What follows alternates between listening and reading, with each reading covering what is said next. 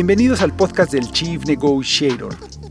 Hola, soy Enrique Hernández y hoy continuaremos con la segunda parte de la conversación con la maga de la persuasión, Pamela Yan. Es que lo que, lo que nos compartes, Pam, es verdaderamente fundamental. O sea, si nosotros seguimos y hacemos caso a lo que tú nos estás explicando, pues eso nos va a llevar a conseguir nuestros objetivos que normalmente a veces no conseguimos porque nos calentamos, nos enojamos, decimos cosas que no son, agredimos y terminamos muy mal. Algo que, yo he podido lograr con el tiempo, eh, te lo comparto y se los comparto, es que ahora soy una persona bastante más controlada.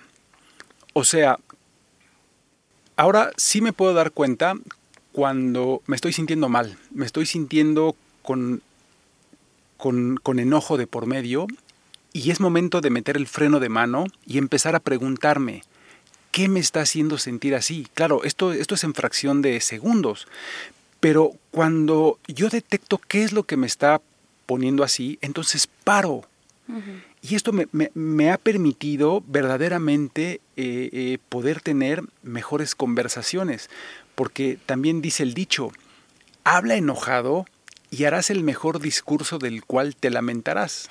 Está buenísimo. Pero yo te quiero preguntar, este, este Pam, eh, ¿qué hacemos cuando el ego, por su propia naturaleza, no le gusta escuchar? ¿Qué hacemos con, esta cosa llamada ego? Ego. Es que te digo una cosa, al ego sí le gusta escuchar. Su naturaleza no es cerrarse. Lo que pasa es que el ego es ego. Y el ego solo quiere escuchar aquello que le interesa. Entonces la pregunta es, ¿qué le interesa a la gente? Bueno, pues la respuesta es bien sencilla. Fíjate que cuando tú estás diciendo lo que sea, ya sea en un discurso, ya sea subiendo una publicación a redes sociales, enviando un correo electrónico, grabando un podcast, una cápsula, en una negociación, en una venta, en, cualquier, en cualquier contexto en donde vas a comunicar algo. Desde que estás empezando a abrir la boca, la otra persona se está cuestionando una cosa. ¿Y a mí qué? ¿Y a mí qué? ¿Qué gano con esto? ¿Cómo esto me afecta? ¿Qué hay ahí para mí? ¿Cómo esto me puede hacer mejor persona o cómo esto o cómo la falta de esto me puede hacer peor persona? Fíjate, la gente no quiere saber qué tan bueno eres. Ni tú, ni tu producto, ni tu mensaje. Quieren saber qué tan buenos pueden llegar a ser ellos. Y cómo es que aquello que tú vas a dar va a ayudarlos. O cómo es que el carecer de aquello que tú podrías dar va a perjudicarlos. Entonces, si yo tengo en mente cada vez que voy a poner algo sobre la mesa, que el otro se está cuestionando, ¿y a mí qué? Y que solamente aquello que nos afecta directamente es aquello que nos interesa, y que el ego solo escucha lo que le interesa, pues entonces tengo que tener claro no solamente cómo gano yo, sino cómo gana el otro. ¿Qué voy a poner en la mesa para el otro? Y eso es el poder de la persuasión. Persuadir es ganar, ganar. Persuadir es entender que así como tú tienes necesidades, motivaciones, la otra persona también las tiene. Y que así como tú tienes creencias, la otra persona también las tiene. Y entonces fíjate qué interesante, cuando entreno equipos en términos de ventas, ¿no? Eh, equipos de ventas, lo primero que les digo es, a ver, tienes que sí identificar los dolores del otro, ¿no? Y lo típico, la necesidad, cómo es que tú puedes brindar una solución. Lo mismo pasa en una negociación. Pero también tienes que cuestionarte qué creencias tiene la otra persona con respecto a mi producto, con respecto a mí. A veces ya tenemos una reputación. Y si, por ejemplo, tu reputación es de una persona conflictiva, agresiva, prepotente, desde el momento en el que te sientes a esa mesa, la gente ya va a estar a la defensiva.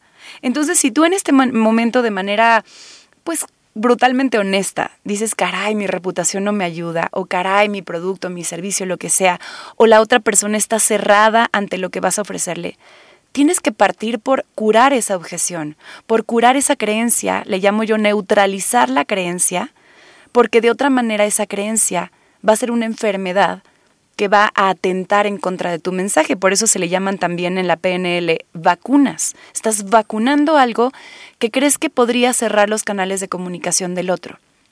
Entonces, el ego está conformado también de sus propios filtros de pensamiento. Y es muy común que cuando yo estoy escuchando me pregunte entonces, ok, ¿qué hay aquí para mí? Dos, automáticamente surge la pregunta de, del ego, ¿esta persona es amiga o enemiga? O sea, ¿realmente puedo confiar en esta persona? Oye, hay contextos en donde es muchísimo más difícil o estamos predispuestos a desconfiar.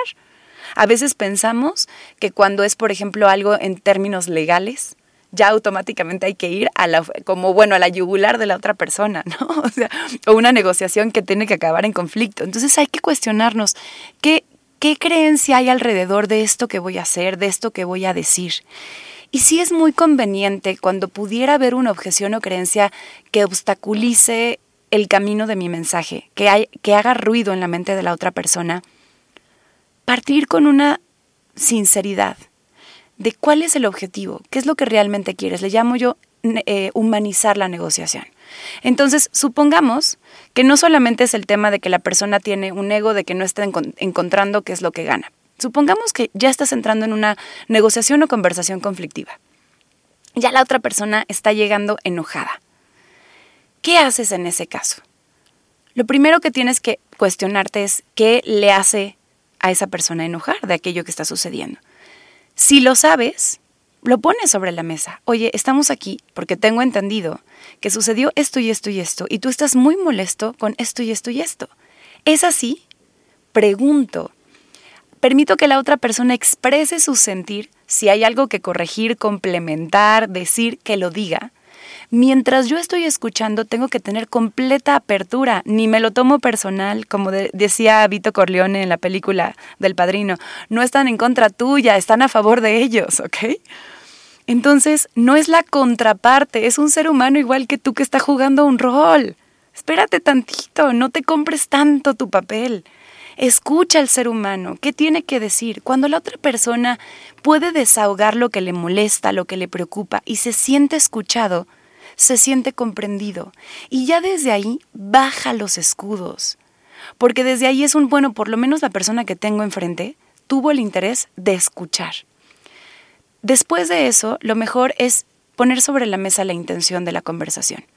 Bueno, quiero que sepas que lo que yo estoy buscando con esta plática es que ambos salgamos de aquí con una sensación de que llegamos a un acuerdo justo, de que en verdad tú te quedes con un buen sabor de boca quiero que sepas que para mí es más importante la relación que esta negociación per se y que, y que voy a hacer todo lo que esté en mis medios para poder solucionar esta, esta situación de una manera justa. Cuando tú partes de ahí, permites que el otro se relaje, que baje todos los escudos, ¿no? todas las barreras y entonces el ego pueda estar abierto a escuchar lo que le conviene. Sí, sí, me parece impresionante lo que nos comentas, lo que nos compartes, porque me hace todo el sentido. O sea, si nosotros logramos esto, eh, Pam, estoy seguro que podremos tener conversaciones mucho más productivas. Y cuando hay situaciones de conflicto, buscando el lado amable de la persona, esto que dijiste que me encantó, decir, a ver, ¿cuál es la intención de esta conversación? Vamos a sentarnos a resolver a partir de una comunicación asertiva, constructiva. Y esto este, de lo que estamos comentando, Pam, evitaría cualquier cantidad de conflictos personales, familiares, laborales, vecinales, etcétera. Entonces, eh, eh, eh, coincido completamente con, con, lo que tú nos compartes. También incluso estaba recordando, Gandhi decía, ¿no? hay que ser duro con el conflicto y suave con las personas. Luego, en las mediaciones que me toca participar, yo les digo, oye, tu enemigo o tu enemiga no es él, no es ella, es el conflicto. No lo ataques a él o a ella. Vamos a, a resolver el conflicto de fondo. Y fíjate, ni siquiera es y me encanta lo que dices y para complementar un poquito esto es, también cambiémosle eh, este, esta atribución o este significado de el enemigo es el conflicto, porque te digo una cosa, el conflicto puede ser un gran amigo, un gran maestro. Ahí donde hay conflicto, ahí donde hay crisis, hay una gran oportunidad para aprender. Es, a ver, ok, esto es lo que no salió como esperábamos. ¿Qué regalo nos trae esta situación? A ambas partes. ¿Qué aprendí yo? ¿Qué aprendiste tú? Y cómo a partir de lo que aprendimos podemos crecer. Mira, creo sinceramente que cuando ambas partes en un conflicto, por llamarlo de alguna manera, pueden entenderlo como una oportunidad, la relación sale fortalecida. Porque entonces no estamos buscando a quién echarle la culpa, no estamos enfocados en quién la regó, en señalar al malo, no estamos enfocados en, en, el problema, estamos enfocados en el aprendizaje, en la solución y en lo más importante que es la relación. Y esto va en cualquier entorno, ¿eh? hasta en el de la pareja. Siempre les digo, cuando una de las dos partes pierde y la otra gana, la que pierde es la relación. Siempre. Por eso siempre digo aguas con estas supuestas negociaciones de ganar-perder. ¿no? Yo creo que realmente el que te diga que esas negociaciones deben de ser parte o, ocurren es porque no saben persuadir. O sea, en la relación siempre debe de haber un ganar-ganar porque eso hace que efectivamente no sea nada más, ok, ¿qué es lo que quieres? ¿Solucionar eso y, y, y bye? No, quieres, para empezar, si no vas a mantener esa relación, porque ya fue muy conflictiva y no se pudo, por lo menos mantén una buena reputación. Y tu manera de agarrar al toro por los cuernos habla también de ti. Sí, eh, me parece que, que también, eh, ¿tú qué opinas de esto, Pam? La manera en, en cómo resuelves un conflicto habla poderosamente de ti. ¿No? O sea, es que algo que me gustaría que se comprendiera es que los conflictos son inevitables. Claro el tema es cómo los gestionas, cómo los resuelves. El conflicto tiene muy mala fama.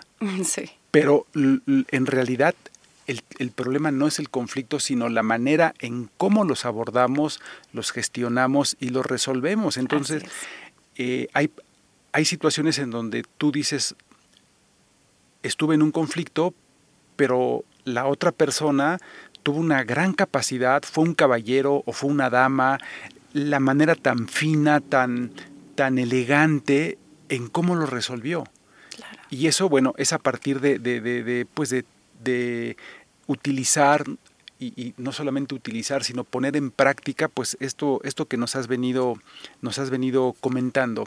Y, y estamos en la recta final, Pam. Desafortunadamente, ya sabes, el, el, el, el tiempo no perdona, pero me gustaría que nos comentaras eh, también lo que sucede en un conflicto, cuando ya, se, cuando ya está la presencia que dices, ya, ya me siento con estas emociones que comentamos que coincido ni positivas ni negativas, sino ya la tengo, pero ya siento el malestar uh -huh. con la otra persona, el conflicto típicamente desactiva la comunicación. Uh -huh.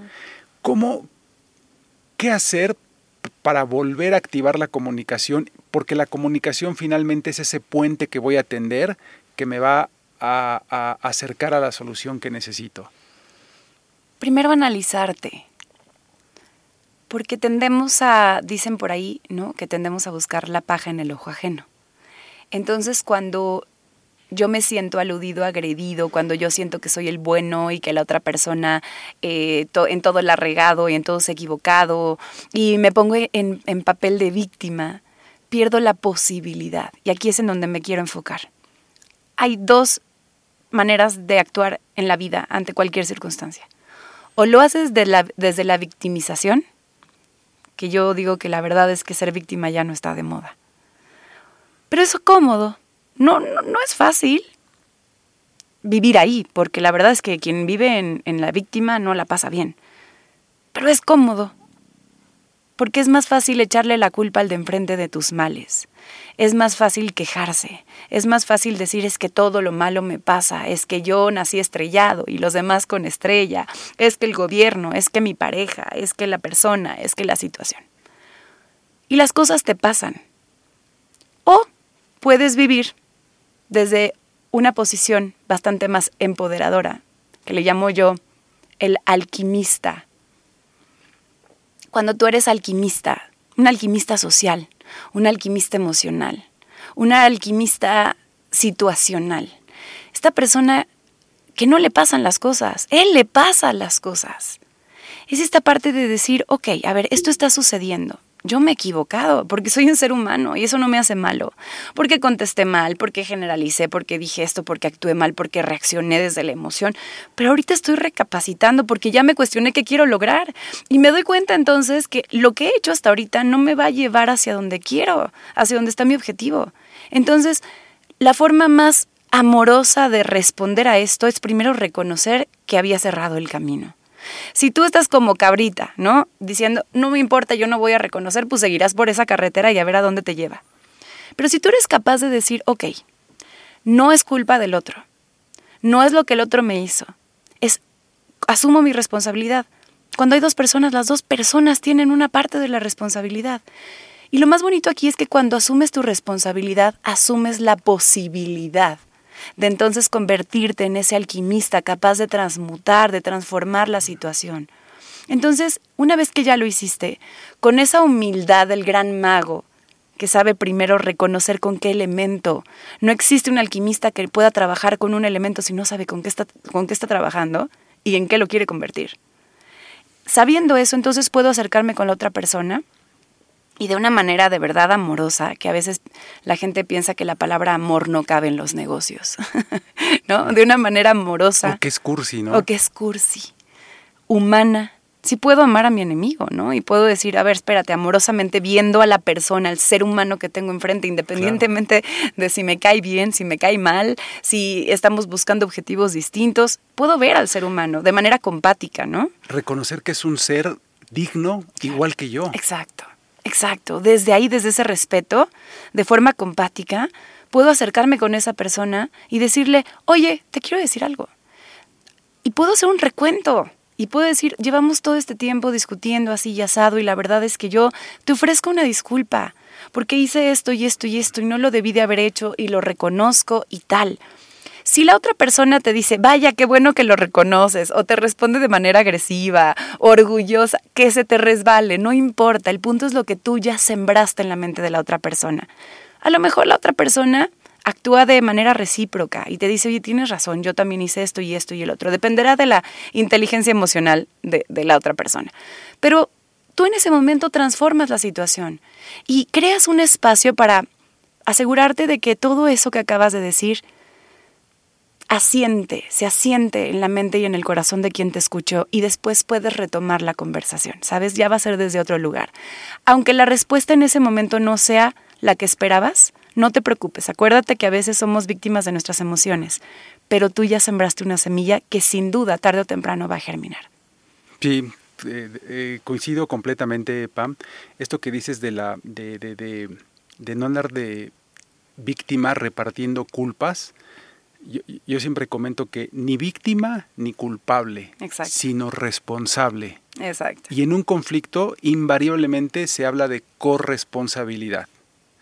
Eh, eh, Pam, este, eh, estamos prácticamente terminando, pero te quiero pedir, como nuestra invitada especial, que nos compartas tres propuestas, tres tips muy simples sobre, sobre comunicación y, solución de conflictos, que finalmente este es el, el, eje central de lo que transmitimos aquí. Me, me, encanta la propuesta. Pues voy a hablar de tres cosas que normalmente no se consideran en este tipo, tipo de intercambios, ¿no? De comunicación.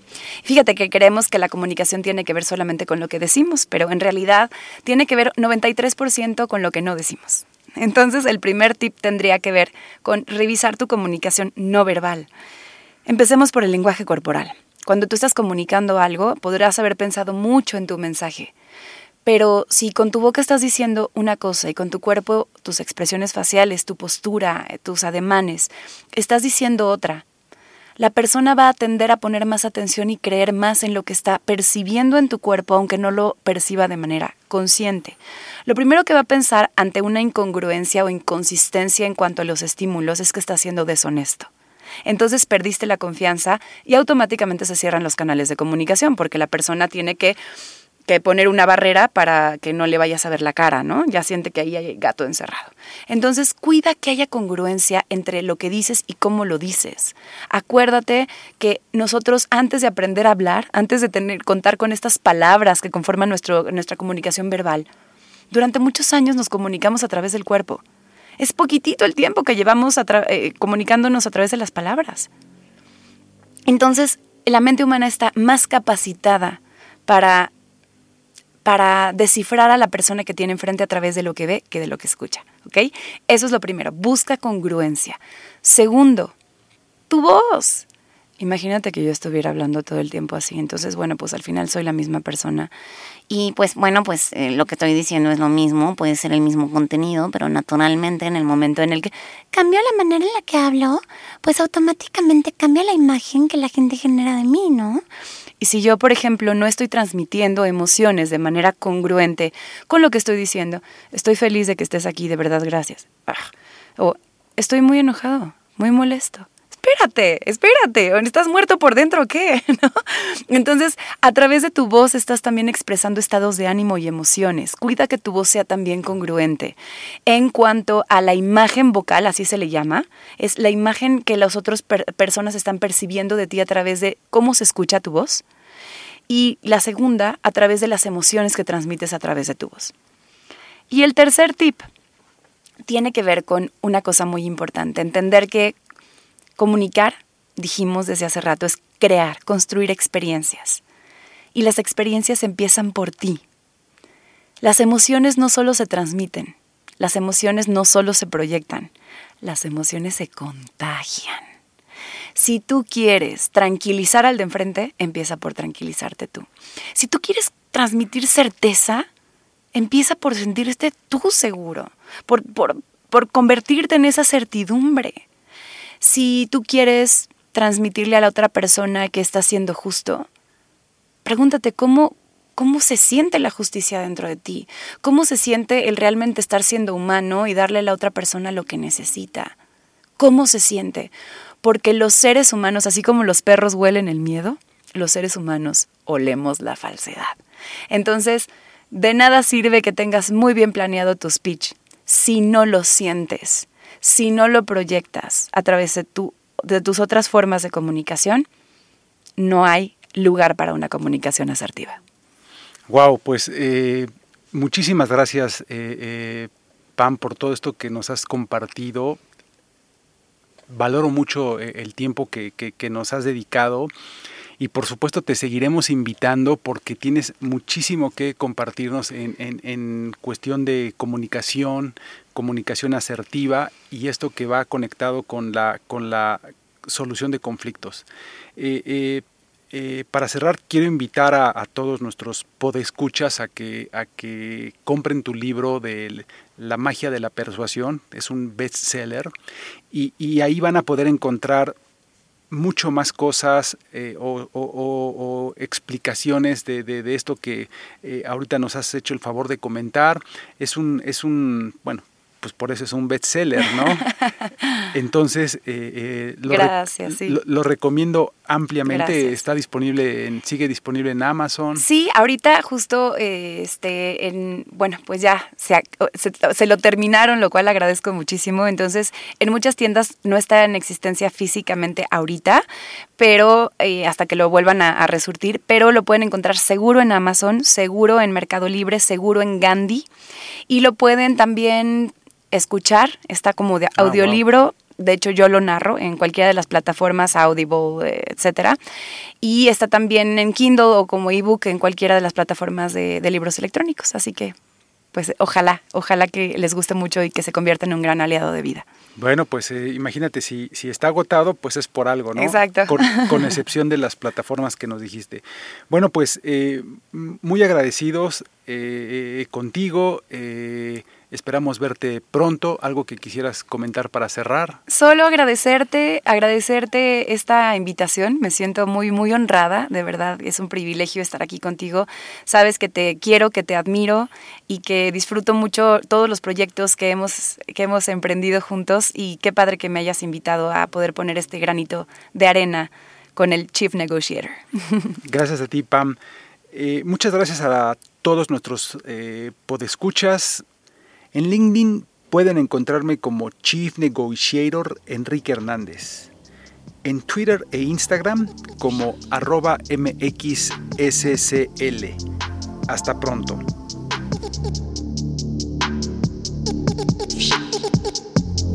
Este es un podcast producido por Southside Bros. Música de Southside Bros.